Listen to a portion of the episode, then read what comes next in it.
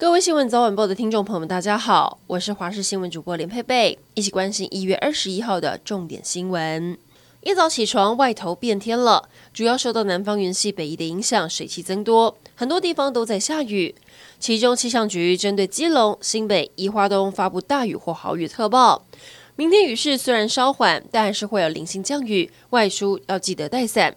到了周日，还会有微弱的锋面通过。下周一，东北季风增强，北台湾又要转凉。疫情烧进了市中心，台北在昨晚传出有两位确诊者，一例是一月十六号同样在东吴大学城中校区待上八个小时的桃园西堤确诊者相关，另外一例是北投石牌国中学生的家人，感染源不明。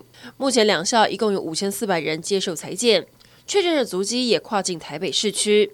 包含中正区的国家音乐厅和里头的春水堂，另外大南市场的确诊者曾经到过信义区的统一时代百货和信义微风，以及曾经出现在想想信义店。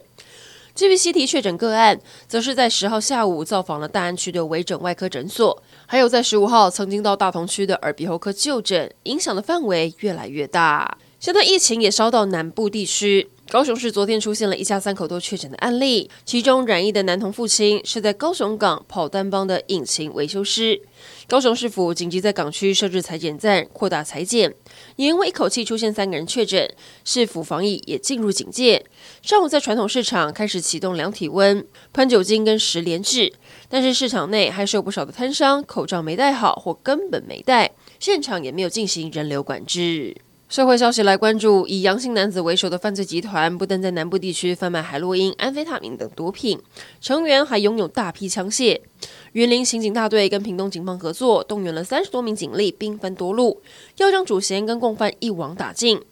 不过，当霹雳小组前往阳性男子家抓人时，却遭到对方激烈抵抗，还开枪拒捕。宠物随地大小便引发杀机。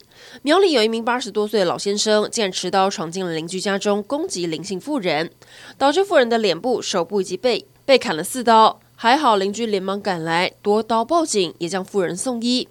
原来这个老先生不满妇人饲养的狗常常跑到自己的家门口来大小便，气不过拿着水果刀闯进了妇人家中，将他砍伤。台中第二选区立委补选选战打完，但议题持续延烧。严家宫保地招待所违建拆了一个多月还没拆完，今天是最后期限，拆除进度大概百分之九十。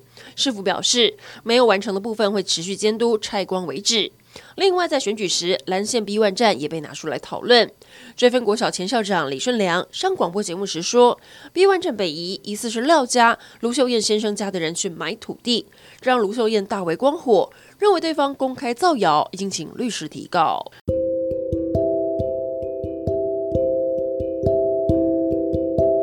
以上整点新闻，感谢您的收听，我们再会。